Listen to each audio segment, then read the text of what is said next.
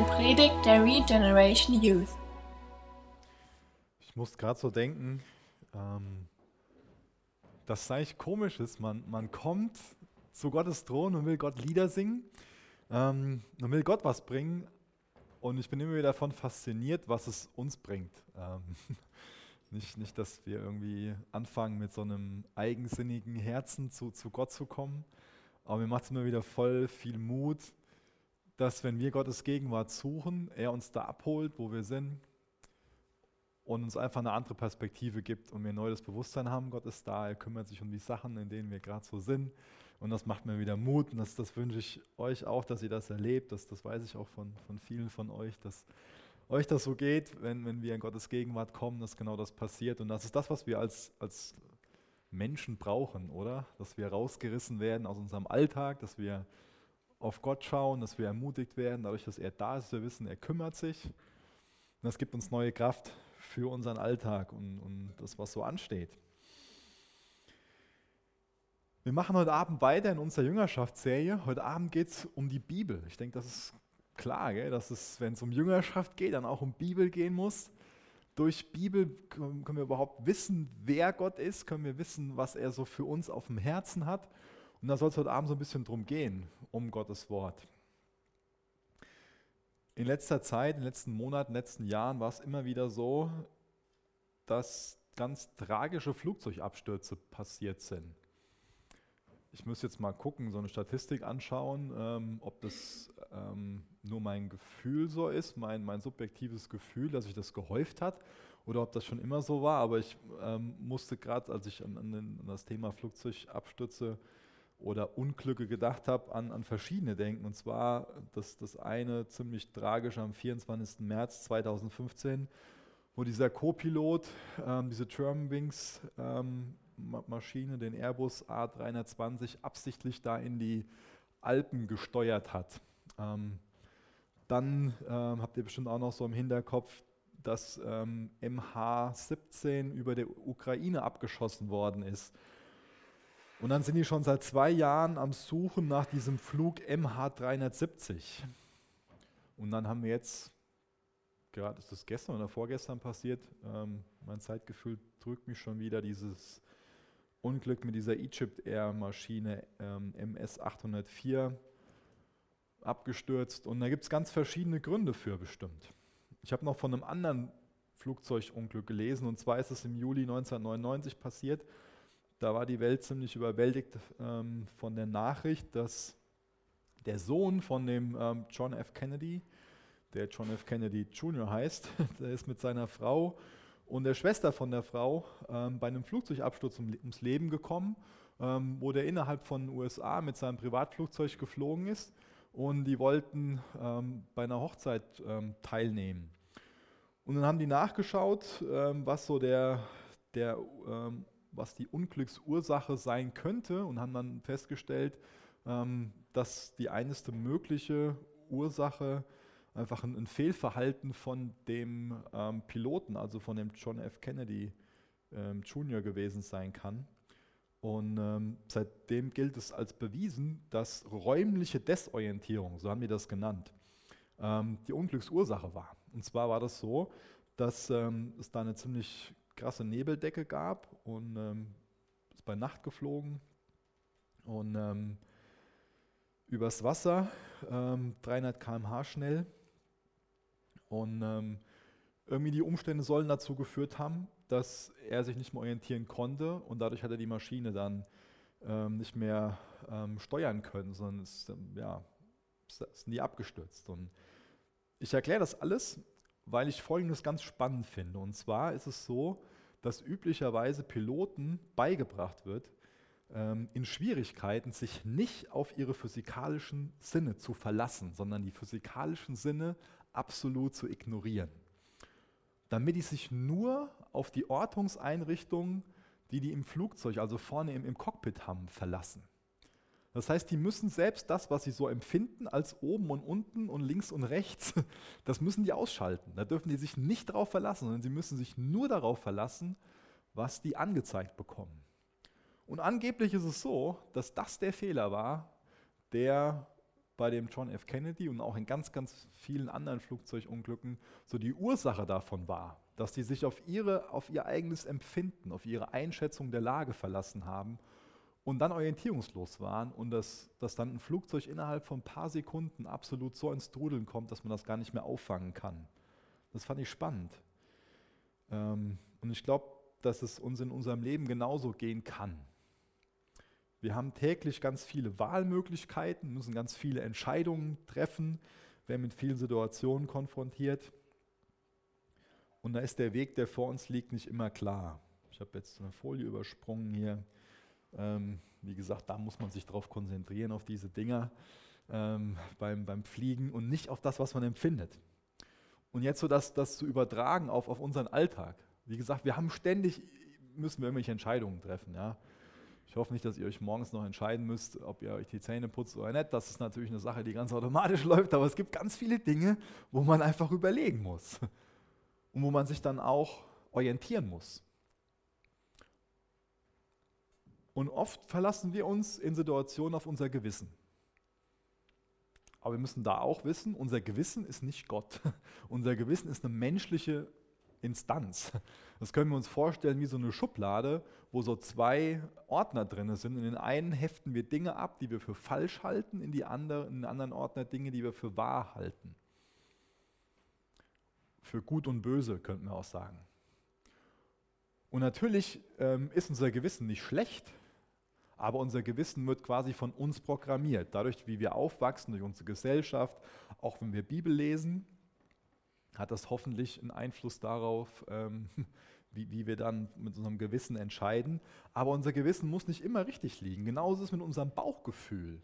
Unser Bauchgefühl, das mag schon mal ganz, ganz gut sein. Angeblich ist ja so die weibliche Intuition auch ähm, wesentlich besser als, als die männliche. Lass ich mal dahingestellt sein. Und auch mit unserem Verstand. Das ist ja gut, dass wir einen haben. Wir haben alle einen. Ob wir den immer gebrauchen, das ist die zweite Frage. Ja, Geht mir auch schon mal so. Aber so Gewissen, Bauchgefühl und Verstand, das muss nicht immer wirklich das Richtige sein. Und ich glaube, dass wir lernen müssen,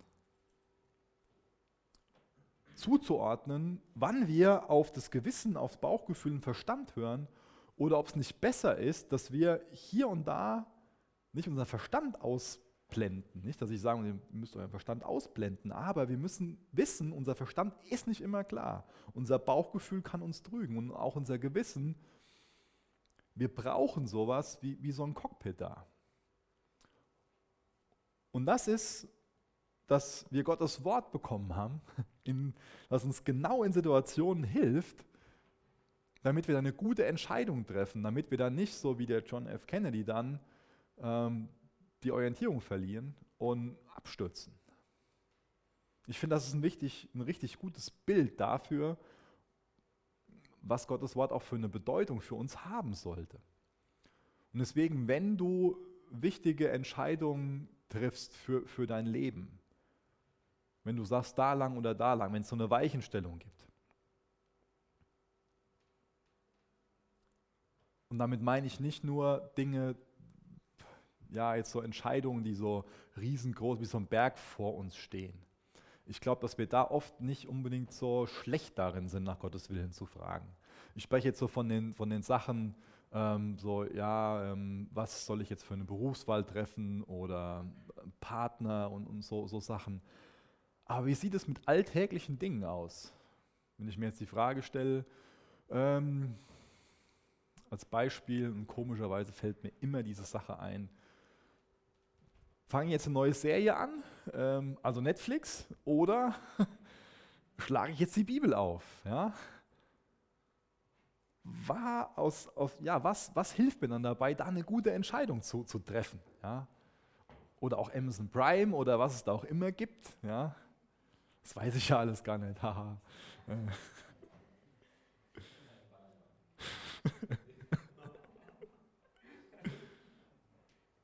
Was ich mir wünsche, dass wir so eine Jugend sind, die sagt, ähm, wir, wir wissen, dass wir sündige Menschen sind. Unser eigenes Herz trügt uns und verführt uns.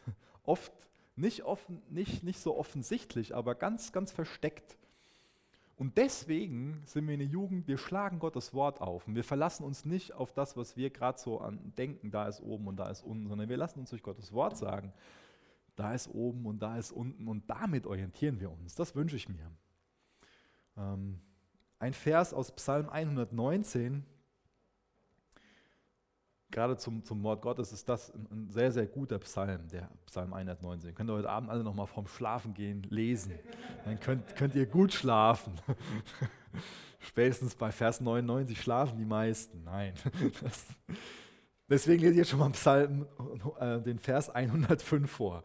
Dein Wort ist eine Leuchte für meinen Fuß und ein Licht auf meinem Weg. Kannst du das auch aus ganzem Herzen sagen? Leuchte für deinen Fuß, so ein Licht auf dem Weg. Könnte man auch gut so, so ein Bild jetzt verwenden, ähm, wenn, wenn ein Schiff sich dann orientieren muss, dann ist es einfach gut, so ein Leuchtturm zu haben, um zu wissen, ah, da ist das Ufer. Zum einen als Warnung, dass da vielleicht Felsen kommen oder so Sachen, aber auch als Hoffnung, ah, da ist ein Hafen, da kann ich hinfahren und dann kann ich nochmal an Land gehen.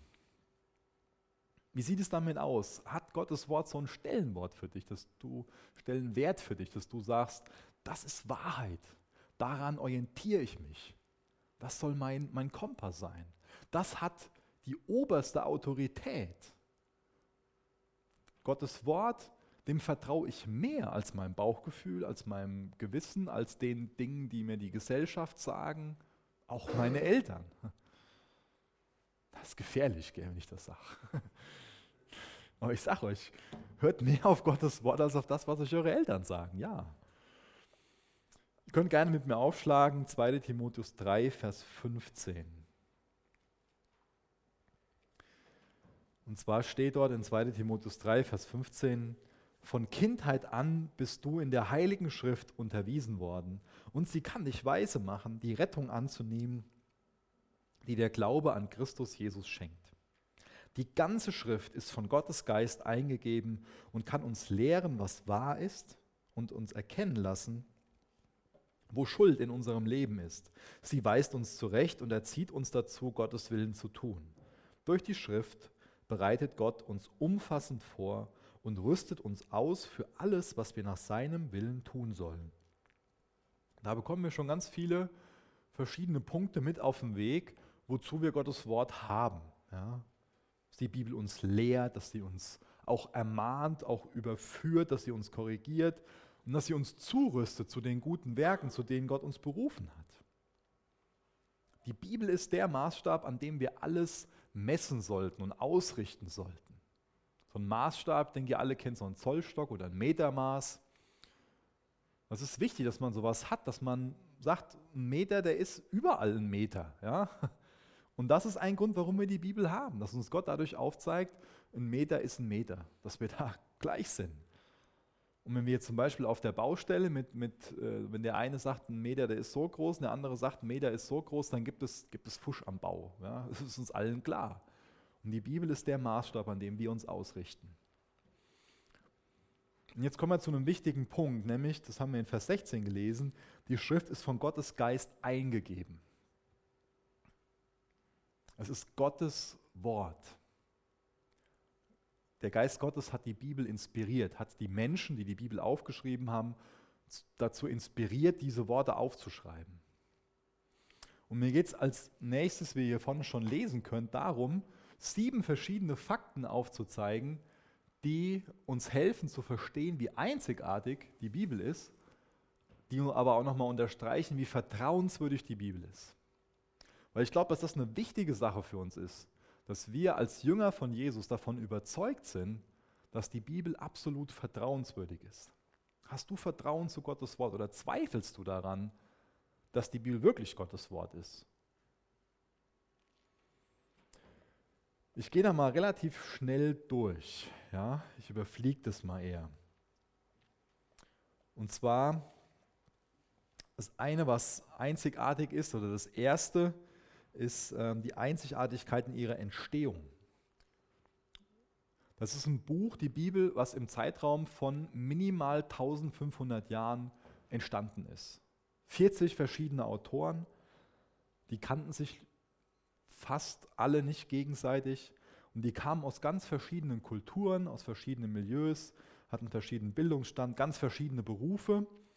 Die Bibel wurde auf drei verschiedenen Kontinenten geschrieben, in Asien, in Afrika, in Europa und auf drei verschiedenen Sprachen, nämlich auf Hebräisch, auf Aramäisch und auf Griechisch. Und dann komme ich schon zum, zum zweiten Punkt, nämlich Einzigartigkeit ihrer Aktualität. Ich glaube, irgendwo in Sprüchen steht, dass dem Büchermachen kein Ende ist. Ja. Täglich werden tausende Bücher geschrieben und, und äh, produziert. Aber welches Buch, was 2000 Jahre alt ist, schlagen wir heute noch auf und es redet zu uns über Dinge, die für uns relevant sind, die, die für unseren Alltag wichtig sind.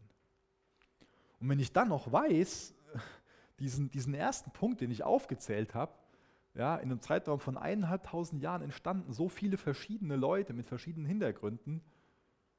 Der eine ist König, der andere ist Zöllner, der andere ist Arzt, ein Schafhirt oder Ziegenhirte dabei.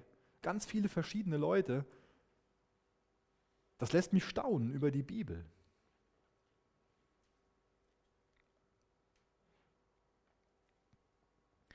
Jetzt war ich schon am nächsten Punkt hier nämlich einen übersprungen, nämlich dieses Einzigartigkeit in ihrer Einheit. Die Bibel ist einzigartig in ihrer Einheit. Das heißt, wenn wir das berücksichtigen, diesen ersten Punkt, die kommen aus einem ganz verschiedenen Hintergrund, zu ganz verschiedenen Zeitpunkten, wo die gelebt haben, kennen sich nicht gegenseitig auf verschiedenen Kontinenten und trotzdem schreiben die ein Buch, wo nachher ein roter Faden durchgeht. Und ich will jetzt nicht Jesus als roten Faden minimieren, aber ich glaube, ihr verzeiht mir das Bild, weil ich glaube, dass es uns gut hilft, so, einen roten Faden, dass von Anfang bis Ende geht es in der Bibel um Jesus. Er wird durch die Bibel offenbart.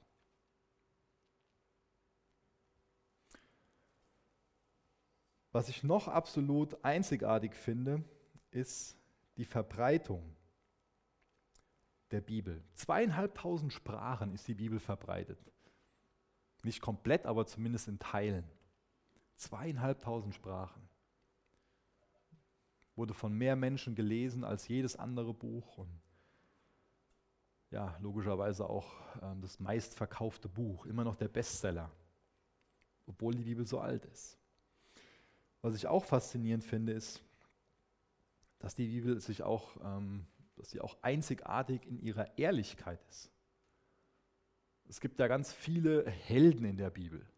Aber auch wenn wir so die, die ähm, Ruhmeshalle oder diese, uns die Helden, die Glaubenshelden anschauen im Hebräerbrief und wir gucken uns die Biografien von den Leuten an, dann erstaunt mich das, dass die Leute nicht so als ähm, fehlerfreier Superman dargestellt werden. Ja? Oft fällt es ja so auf, dass dann Leute so, so heroisiert werden. Aber die Bibel, die, die verheimlicht nicht, dass diese großen Glaubensmänner auch ihre Schwächen haben, auch in Sünde gelebt haben zum Teil. Oder dass alle gesündigt haben. Und dann obendrauf der, der Matthäus und der Paulus, ähm, selbst Autoren von, von Büchern, die gehen ganz schonungslos mit ihren Schwächen um. Auch das macht die Bibel nochmal vertrauenswürdiger. Was auch ziemlich einzigartig ist, ist die Überlieferung von der Bibel. Da ist zum einen die Überlieferung von den alttestamentlichen Texten ziemlich einzigartig. Da könnt ihr mal ein bisschen googeln, dann findet ihr da ganz spektakuläre Sachen, was die sich für eine Mühe gemacht haben, äh, wenn die Bibel ver vervielfältigt wurde. Die haben die einzelnen Buchstaben gezählt und die Worte und boah, das war ein krasses Verfahren, wie das kopiert worden ist, ähm, aber auch wie das Neue Testament noch erhalten ist. Ich habe euch da mal so eine Grafik hier mitgebracht. Ich weiß nicht, wie gut man das sieht. Ähm, hier sind verschiedene ähm, Bücher aufgezählt oder Leute, die, also Autoren. Vom Neuen Testament gibt es noch 24.000 Kopien. Und vielleicht habt ihr in meiner Schule was von Homer gehört oder hier Aristoteles, Cäsar. Da gibt es noch so viele Abschriften von. Und in Cäsar 10. Ja? Ähm, Plato 7. Und dann stehen hier hinten Jahre zwischen dem, also wo das Original verfasst worden ist, ähm, und dann ähm, das, das früheste überlebende Kopie, nenne ich es jetzt mal. Da ist die Bibel 40 bis 70 Jahre, dann fängt sie an 500 und dann sonst das meiste über 1000, 1400 Jahre. Und auch diese gelben Punkte veranschaulichen das nochmal gut. Und da gehen jetzt viele her und sagen so, ja, das, was Homer damals geschrieben hat oder Aristoteles oder Cäsar, das ist, das ist von, von dem, ja. Das ist viel, viel, viel schwächer belegt als die Bibel. Ich finde das beeindruckend, dass wir noch so viele Abschriften von biblischen Texten haben. Aber das ist nicht das Einzige, was ich bei dem Punkt beeindruckend finde, sondern was ich auch beeindruckend finde, ist, wir wissen ja, dass, dass es schon ähm, immer wieder über die letzten Tausende von Jahren so war, dass die Bibel ziemlich krass, ähm, jetzt fehlt mir das Wort, ich will verfolgt sagen, ähm, aber ich weiß nicht, wie ich es anders sagen soll. Dass die Bibel verfolgt wurde, hört sich komisch an, aber es wurde versucht, die Bibel zu vernichten. Wenn wir es zum Beispiel in, in China ansehen, ähm, wo es, wo es zum Teil dann ähm, unter Todesstrafe stand, eine Bibel zu besitzen und wo alle Kopien der Bibel vernichtet wurden, wo die, wo die eingesammelt wurden und angesteckt wurden oder auch es gibt verschiedene andere Beispiele im Römischen Reich oder so. Und das Heftige ist, umso mehr versucht wurde, so die Bibel aus der Gesellschaft zu verbannen, umso einen größeren Einfluss bekommt die Bibel. Ja? Faszinierend. Was ich auch spannend finde, das habe ich schon mal erzählt, ähm, ich glaube, viele von euch haben schon mal was von dem berühmten Franzosen Voltaire gehört, ein ganz bekannter französischer Denker.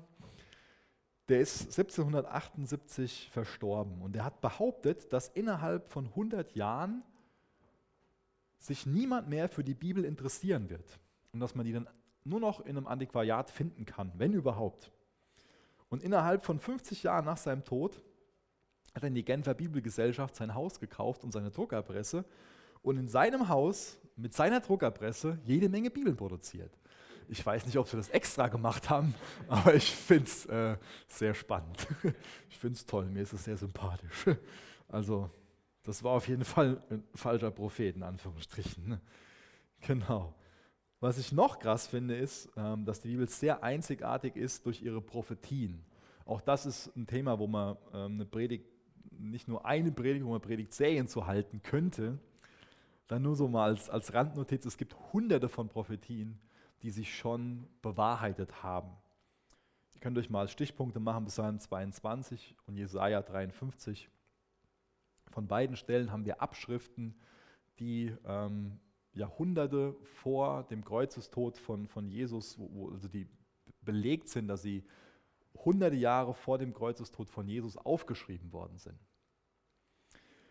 Und dann lest ihr Psalm 22 und Jesaja 53 und dann seid ihr nur verblüfft darüber, wie das sein kann, dass so viele Jahre vorher aufgeschrieben wird im Detail, wie Jesus für uns am Kreuz sterben wird. Finde ich absolut verblüffend. Das heißt, die Bibel wird auch vertrauenswürdig, glaubwürdig durch die Prophetien, die so belegt sind. Und das sind jetzt nur mal sieben intellektuelle Gründe, sieben Punkte, wo wir von unserem Verstand sagen, das ist einzigartig, das macht die Bibel vertrauenswürdig. Aber ich glaube, dass es wichtig ist, dass wir darüber hinausgehen und dass wir neben Punkten, wo wir von unserem Verstand her sagen, ach, das glaube ich, auch noch Punkte bekommen, wo wir uns, von unserem Herzen aus sagen, ich glaube, dass die Bibel vertrauenswürdig ist. Und das wünsche ich mir, dass das so ein Punkt ist, wo ihr euch mal in Jüngerschaftsgruppen darüber austauscht ähm, was ihr so für persönliche Gründe habt, zu glauben, dass die Bibel Gottes Wort ist. Denn die Bibel ist lebendig, sagt zum Beispiel der Autor von dem Hebräerbrief in Hebräer 4. Die Bibel ist lebendig. Das bedeutet dass nicht, dass sich dass ich die, die Texte verändern, wenn wir da durchlesen. Die Bibel bleibt Gottes Wort, die Texte bleiben dieselben. Aber das, was es in unser Herz hineinspricht, das ist lebendig. Das, was es mit uns macht, ist lebendig. Ich lese mal den, den, den Vers vor. Hebräer 4, Vers 12 ist das. Das Wort Gottes ist lebendig und wirksam. Es ist schärfer als das schärfste Schwert und durchdringt unsere innersten Gedanken und Wünsche. Es deckt auf, wer wir wirklich sind und macht unser Herz vor Gott offenbar. Es deckt auf, wer wir wirklich sind und macht unser Herz vor Gott offenbar. Das ist nicht immer was Angenehmes. Aber das ist so wichtig, dass Gottes Wort hindurchdringt in unser Herz, dass es schärfer ist als so ein zweischneidiges Schwert. Und dass es dann lebendig und wirksam ist, dass es an unserem Herzen die kleinsten Dinge, die das sind, wegschlitzt und rausnimmt. Dass wir langsam ein neues Herz bekommen. Dass, dass die Dinge, wo wir alle keinen Bock drauf haben, wie so Neid, wie, wie Bitterkeit, wie Hass, Stolz, dass wir so selbstgerecht sind, auf andere herabblicken, dass wir kein Mitgefühl haben. Das, ist, das sind ja alles Eigenschaften, das will doch keiner von uns, oder? Wir wollen doch alle lieben. Aber wir sind sehr begrenzt darin, wie wir auch lieben können. Aus uns heraus. Aber es gibt Gottes Wort. Es gibt Gottes Geist. Es gibt den Thron der Gnade. Wir können zu Jesus hingehen. Er will eine Beziehung zu uns haben. Und wenn wir die Beziehung zu ihm leben, dann verändert er uns in unserem Herzen. Dann können wir auf einmal lieben. Und das ist wichtig, dass wir uns von dem Alten wegdrehen, dass wir Buße tun, zu ihm hingehen und uns am Herzen von ihm verändern lassen. Und deswegen ist es so wichtig, dass wir die Bibel nicht nur mal sonntags spazieren tragen oder freitagsabends, sondern dass wir wirklich in Gottes Wort sind. Und da will ich euch nur mal fünf Möglichkeiten aufzeigen, wie wir die Bibel gewinnbringend nutzen können. Das habe ich auch komisch formuliert, oder? Bitte? Aufschlagen. Stehe ich jetzt nicht. Ach so, ja, ja, das auf jeden Fall. Ich meine, das hört sich so an wie so ein Verkaufsschlager, so fünf Möglichkeiten, die Bibel gewinnbringend zu nutzen. Ich will das nicht verkaufen, sondern ich, ihr wisst, wie ich es meine. Ähm, so, die meisten Hände haben fünf Finger, fünf Möglichkeiten. Das erste ist, wir können die Bibel auswendig lernen. Das soll möglich sein. Unser Verstand soll angeblich dazu in der Lage sein, Dinge auswendig zu lernen. Glaubt ihr das? Das, das geht heute nicht mehr. Gell? Das ist, das haben, früher konnten das mal Leute, wir können das heute nicht mehr, auf keinen Fall. Wisst ihr, wie kostbar das ist, wenn, wenn, wenn ihr in schwierigen Situationen seid und Bibelverse kommen hoch, wenn ihr in, in Versuchung seid, wenn ihr durch irgendwas bedrängt werdet, wenn es euch schlecht geht, wisst ihr, wie kostbar das ist, wenn ihr Bibelverse auswendig gelernt habt. Oder ihr werdet gefragt auf der Arbeit, auf der Straße, irgendwo im Freundeskreis, fragt euch jemand was. Und zack, es kommt ein Bibelvers und ihr könnt eine Antwort geben. Könnt euren Glauben verteidigen, könnt Zeugnis sein. Oder ihr könnt einem anderen guten Ratschlag geben, weil Gottes Wort in eurem Herzen wohnt, weil ihr euch daran erinnern könnt. Das ist wichtig, dass wir Gottes Wort auswendig lernen. Das ist eine Tugend, die wir wieder erwerben sollten, Gottes Wort auswendig zu lernen. Ich kann euch gerne für, für, jede, für jeden Freitagabend so zwei Verse mitbringen, die fürs nächste Mal zum Auswendiglernen. Das wäre mal cool, das wieder so als Strichliste zu haben und dann zum Abschluss gibt es, keine Ahnung, Latte Macchiato oder so. Das müssten wir nochmal machen. Tüte Gummibärchen, genau. ja, und das nächste ist, man soll angeblich die Bibel auch lesen können. Wir sollten lesen, lesen, lesen. Wir haben so oft komische Gedanken. Dann ist es so gut, wenn wir die Bibel lesen und wenn wir dann reine, klare Gedanken bekommen. Wir, wir werden geistlich wachsen, wenn wir Bibel lesen. Aber das Wichtige ist, dass wir dadurch nicht nur Dinge über Gott kennenlernen, über ihn wissen, sondern dass es uns immer darum geht, wir lesen Bibel, um Beziehungen zu Jesus zu stärken, zu leben. Um daran erinnert zu werden, wie er ist, wer er ist, um, um uns auch in seinem Licht zu sehen. Um gute Entscheidungen, weise Entscheidungen treffen zu können. Um ein gutes Bild von uns selbst, ein gutes Bild von Gott zu bekommen. Und dann mit einem ungeteilten Herzen ihm nachzufolgen. Deswegen ist es wichtig für dich, dass du dir täglich Zeit nimmst, Gottes Wort aufzuschlagen und zu lesen. Das ist was ganz Wichtiges für uns als Christen. Das ist geistliche Nahrung für uns. Das ist so wichtig, dass wir täglich Beziehungen pflegen. Und das soll da eigentlich nichts sein, was, was ich predigen muss, oder? Wenn du verliebt bist, dann willst du einfach Zeit mit der Person verbringen, in die du verliebt bist. Ich verbringe gerne Zeit mit meiner Frau. Da muss mich niemand zu überreden, Zeit mit meiner Frau zu verbringen, ja? Weil ich sie liebe, weil das einfach schön ist, weil sie meine Freundin ist, weil ich mich gerne mit ihr austausche.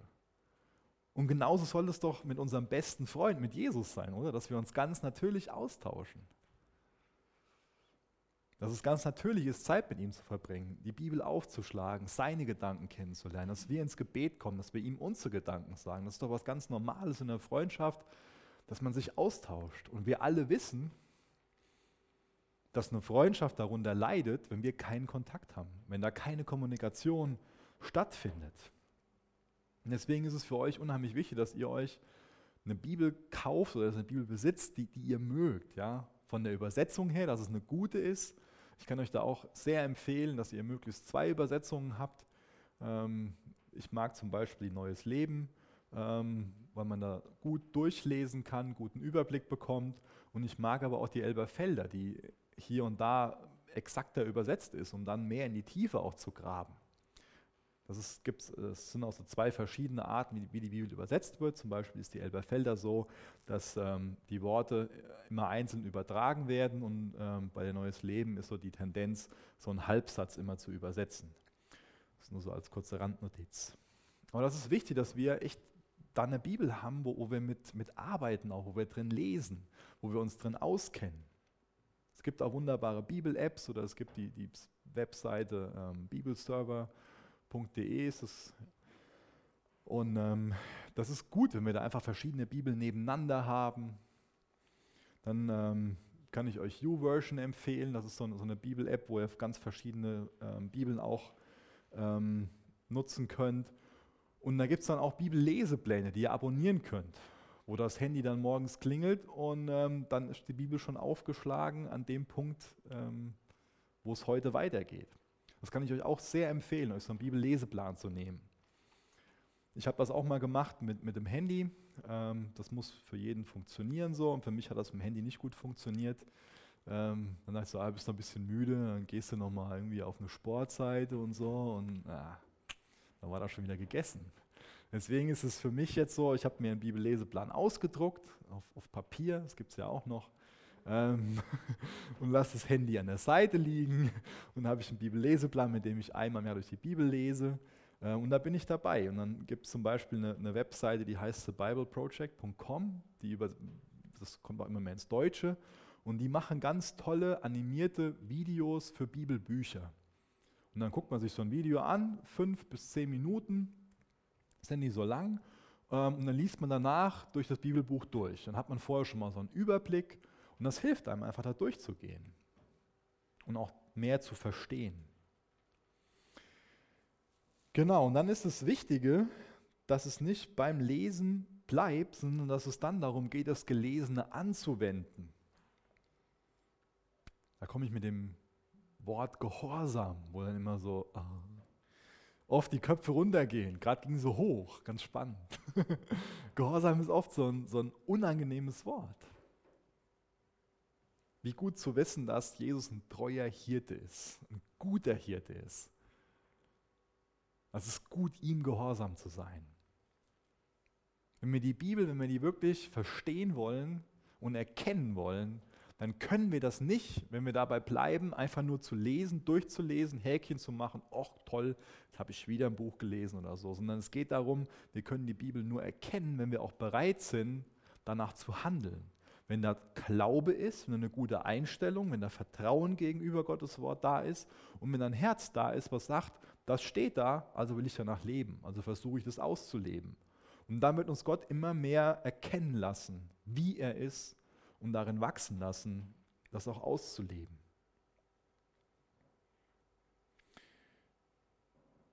Zum nächsten Punkt, da habe ich schon die nächsten beiden aufgemacht, das Hören, das macht ihr gerade. Das ist wichtig, dass wir Teil von einer Gemeinde sind, wo die Bibel gelehrt wird und wo wir auch Gottes Wort hören.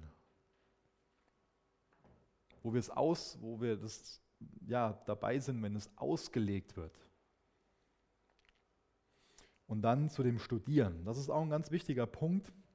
Das ist nicht nur was für Leute, die mal eine Andacht halten oder Gottes Wort, ähm, also oder eine Andacht oder eine Predigt halten, sondern das ist was für, für uns alle, dass wir Gottes Wort studieren sollten.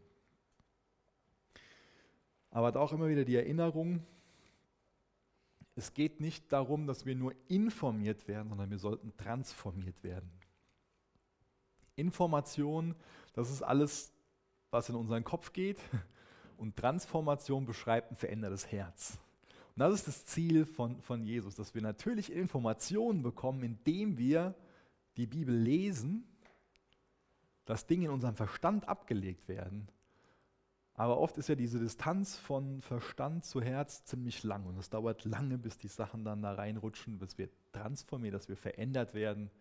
Können wir mal Römer 12, Vers 1 und 2 zu ähm, aufschreiben und zu Hause durchlesen. Das sind ganz wichtige Verse in Bezug auf eine Umgestaltung dass wir verändert werden, dass wir ihm ähnlicher werden. Das ist das Wichtige dabei. Und deswegen studieren wir.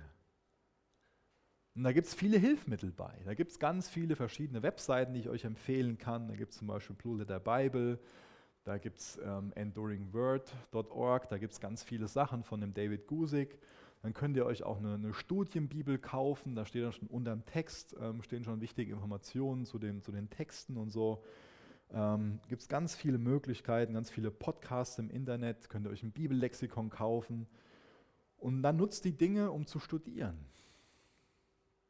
Aber da hat ja heute in Zeiten von Netflix niemand mehr Zeit zu. Wie sollten wir denn die Bibel studieren oder wie können wir die Bibel studieren? Ähm, ich habe euch schon mal was mitgegeben zum Thema induktives Bibelstudium. Das liegt noch drüben aus, so auf zwei oder drei DIN A4 Seiten kann man sich da ein paar Sachen zu durchlesen. Und das ist eine ganz tolle Methode, wie man sich selbst die Texte der Bibel erschließen kann. Und zwar geht es vom Grundsatz her um zum einen Beobachtung, dann um Auslegung und um Anwendung. Ja? Das erste ist, dass wir unsere Augen nutzen und beobachten dass wir das vielleicht in verschiedenen Übersetzungen durchlesen, dass wir erstmal nur durch den Text durchlesen, das Kapitel vielleicht zwei, dreimal lesen, um dann einfach zu wissen, das sagt der Text. Das sehe ich dann mit meinen Augen. Und dann als zweiter Schritt kommt dann die Auslegung. Dann brauche ich besonders meinen Verstand dafür.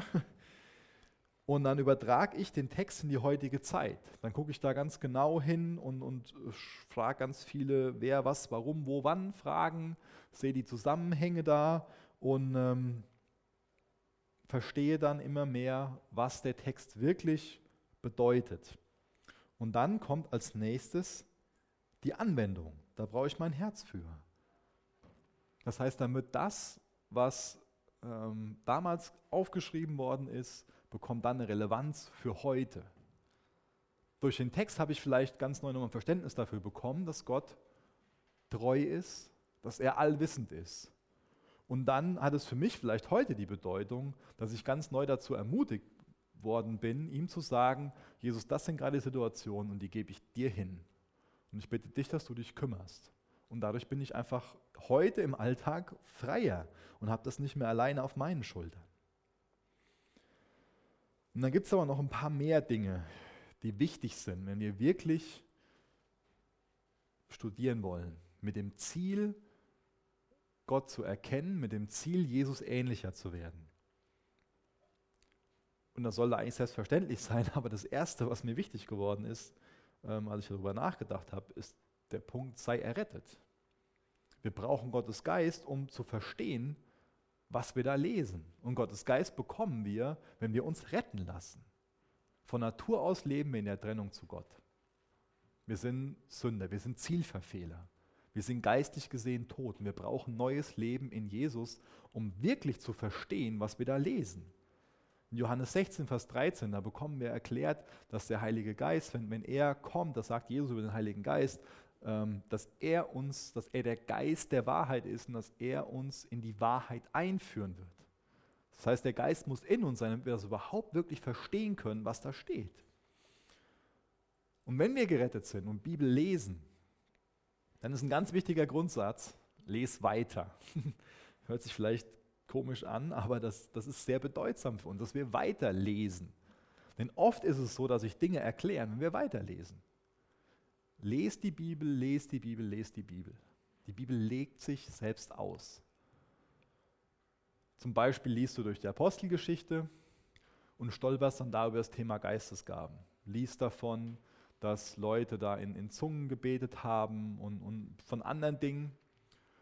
Und dann bekommst du Fragen. Ja, gibt es es heute noch? Ähm, wo kann das denn im Gottesdienst vorkommen? Und, und, und so weiter. Und dann kannst du den Kopf zerbrechen und liest nicht mehr weiter. Oder Du liest weiter durch die Apostelische durch und dann kommst du in 1. Korinther an und dann findest du in 1. Korinther Antworten. Deswegen les weiter. In 1. Korinther wird uns zum Beispiel erklärt, ob es die Geistesgaben heute noch gibt und auch in was für einer Form die angewandt werden können. Eine weitere Sache, die mir wichtig ist, wenn wir Bibel lesen und studieren, das habe ich eben schon mal kurz angesprochen, ist unser Glaube, ähm, ich würde es auch eine gewisse Erwartung nennen, unser dieses Thema, nehme ich das persönlich. Also was für eine Einstellung lese ich die Bibel?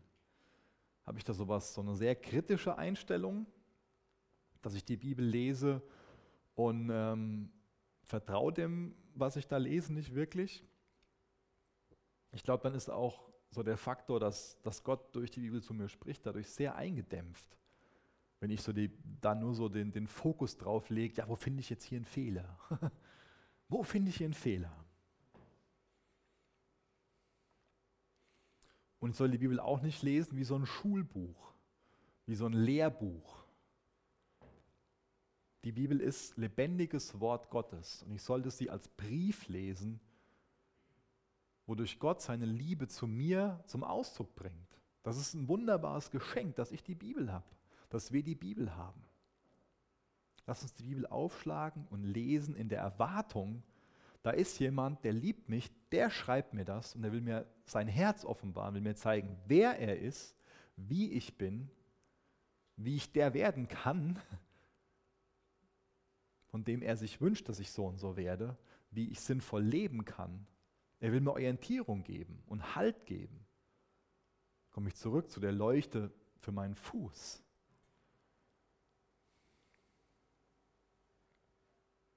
Ist das so eine Einstellung, so eine Erwartung an Gottes Wort, dass du sagst, das ist Gottes Wort, das ist lebendig, das spricht zu mir. Das ist toll, dass ich das in Händen halte. Ist das so eine, so eine Herzenshaltung? Das ist wichtig, dass wir eine gute Herzenshaltung haben.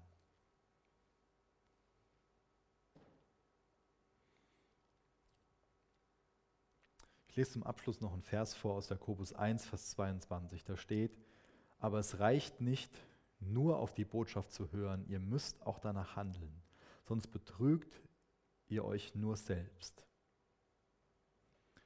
Wenn wir Bibel lesen, dann, dann brauchen wir so den Wunsch und die Bereitschaft, wirklich gehorsam zu sein, auf das zu hören, was wir da lesen. Und dann werden wir verändert, dann werden wir umgestaltet in Jesu Ebenbild, da werden wir Jesus ähnlicher. Und dann bekommen wir auch immer mehr Sieg über Sünde, dann bekommen wir immer mehr Sieg über, über falsche Verhaltensweisen.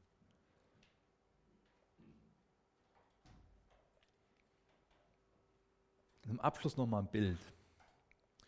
Wenn wir uns lange ungesund ernähren, irgendwann sehen wir das Ergebnis davon. Ja? Dann haben wir, sind wir selbst ungesund. Es gibt dieses, dieses Sprichwort, ja, man, man isst, was man isst. So ein Stück weit stimmt das. Wenn ich mich gesund ernähre, habe ich auch oft eine gute Grundlage dafür, gesund zu sein. Wenn ich aber nur ungesundes Zeug in mich hineinstopfe und auch keinen Sport mache, dann äh, kann ich nicht dauerhaft gesund sein. Das Wort Gottes ist unsere geistliche Nahrung. Was für eine Nahrung gibst du deinem inneren Menschen? Und tu dir den Gefallen, denk nicht nur an morgen, sondern denk ein bisschen langfristiger. Das ist beim Thema Ernährung oft so eine wichtige Sache. Da wirst du nicht nächste Woche Ergebnisse haben, wenn du dich ungesund ernährst oder gesund ernährst. Das musst du für einen längeren Zeitraum machen. Und genauso ist es mit deinem geistlichen Menschen. Da wirst du oft nicht morgen oder nächste Woche schon Ergebnisse haben. Aber wenn du dich gesund ernährst und nicht nur McDonald's zu dir nimmst, sondern wirklich mal Schwarzbrot isst, mal gesundes Müsli isst, dann wirst du auch gesund. Deswegen willst du geistlich gesund sein. Willst du geistliches Leben haben?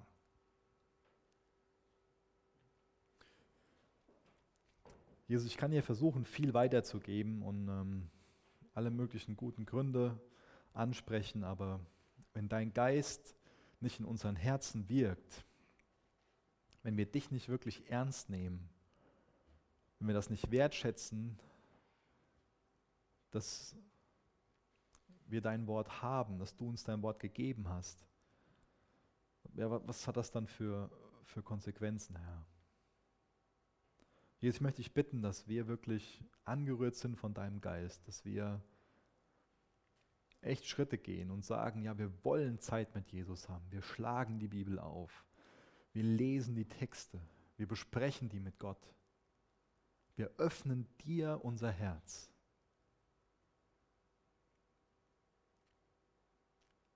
Jesus, hilf uns, hilf uns dabei, viel konsequenter in deinem Wort zu lesen. Jesus, wir wollen dich besser kennenlernen. Wir wollen umgestaltet werden, Herr. Wir wollen dir ähnlicher werden. Jesus, wir laden dich ein, das zu tun, was du gerne tun willst. Und du willst unsere Blicke aufrichten zu dir. Du willst uns das Kreuz sehen lassen, aber auch das leere Grab, Herr. Jesus, danke für das Kreuz. Danke, dass du gestorben bist, dass unsere Schuld vergeben sein kann. Danke, dass das Grab leer ist. Danke, dass du den Tod überwunden hast, die Sünde überwunden hast. Hilf uns selbst in diesem neuen Leben zu leben, Herr. Und hilf uns, uns gut zu ernähren aus deinem Wort, Herr. In Jesu Namen. Amen. Danke für das Anhören der Predigt. Weitere Informationen findest du unter www.regenerationyouth.de.